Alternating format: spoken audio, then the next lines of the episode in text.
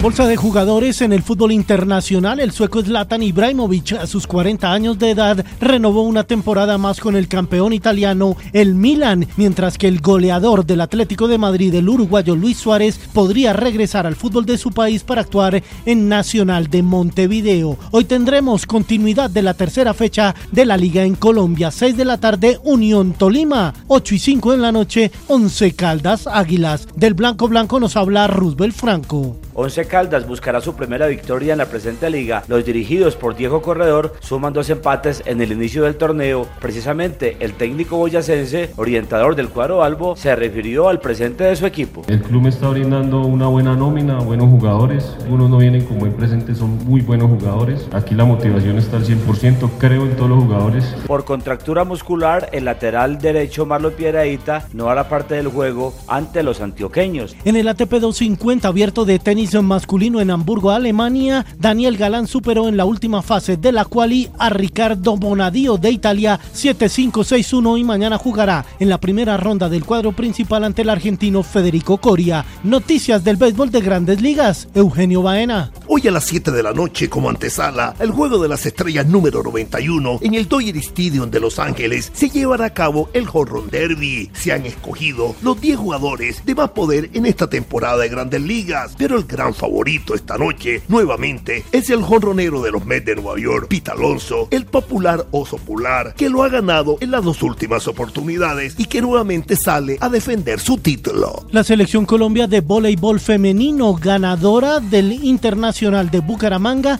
enfrentará a Francia el 29 de julio en un challenge en Croacia, preparación al Mundial de Países Bajos y Polonia en septiembre. Y hoy no tendrá actividad Colombia en el Mundial de Atletismo de Eugene en Oregon, Estados Unidos, donde se cumplirán las series clasificatorias de los 200 metros planos.